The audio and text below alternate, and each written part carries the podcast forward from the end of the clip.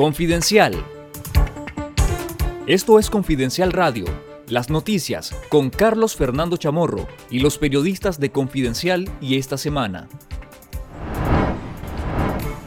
Un hospital de Managua y otro de Estelí suman 30 muertes diarias por COVID-19. El Hospital Alemán Nicaragüense de Managua y San Juan de Dios de Estelí suman 30 muertes diarios por COVID-19, confirmaron fuentes hospitalarias a Confidencial. Pese a los reportes de fallecimientos en los hospitales, el Ministerio de Salud mantiene una muerte semanal por COVID en sus informes desde octubre de 2020. Una fuente confirmó que el fin de semana el promedio de fallecidos diarios en el hospital alemán se elevó a 22 y que hasta la mañana del lunes 6 de septiembre ya se habían registrado 18 decesos y tenían una ocupación del 70% de sus camas. Este hospital cerró temporalmente las áreas de consulta externa, neonato, pediatría y maternidad, para atender exclusivamente a los pacientes COVID. En el Hospital San Juan de Dios de Estelí, el promedio de muertes es entre 5 y 8 diarios y hasta este lunes tenía 110 personas hospitalizadas por el coronavirus, según fuentes médicas. Este hospital destinó las salas de pediatría y emergencia pediátrica a la atención de pacientes COVID y al quedarse sin camas tuvieron que trasladar algunas desde el Hospital Adventista de la misma ciudad. Otras fuentes confirmaron que en el Hospital Fernando Vélez Pay de Managua las salas COVID están llenas y un familiar de un paciente internado aseguró que la semana pasada observó la salida de nueve féretros en un solo día. Según el Observatorio Ciudadano, en agosto hubo al menos 509 personas fallecidas con síntomas de la COVID-19. El dictador Daniel Ortega desestimó el aumento acelerado de muertes y contagios por el rebrote de COVID-19 que tiene al límite la capacidad de los hospitales nicaragüenses y en cambio llamó a la población a salir a las calles con cuidado.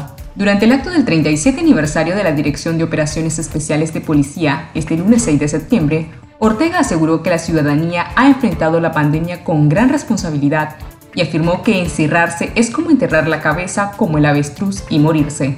Las declaraciones de Ortega se dan días después que el Observatorio Ciudadano COVID-19 integrado por profesionales de la salud, llamar a la población a una cuarentena voluntaria para evitar el avance de la tragedia humanitaria.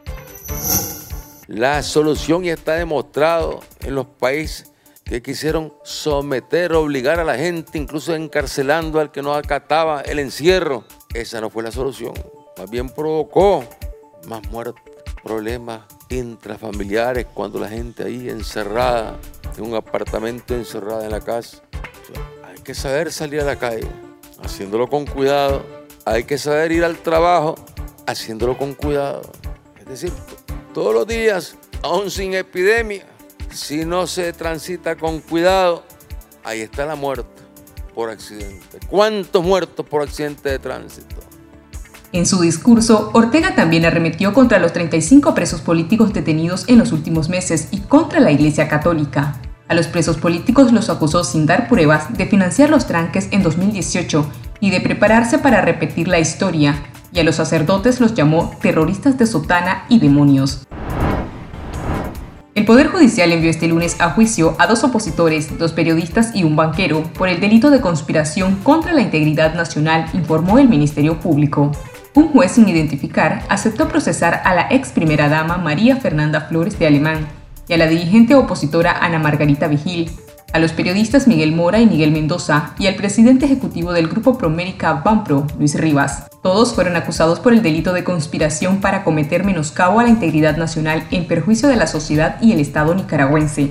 En el caso de Rivas, fue acusado también de portación o tenencia ilegal de armas de fuego y fabricación, tráfico, tenencia y uso de armas restringidas, sustancias o artefactos explosivos. Esto fue Confidencial Radio, de lunes a viernes a las 12.30 del mediodía y los jueves una edición especial a las 11 de la mañana. Escuche nuestros podcasts en Spotify y visítenos en confidencial.com.ni con el mejor periodismo investigativo.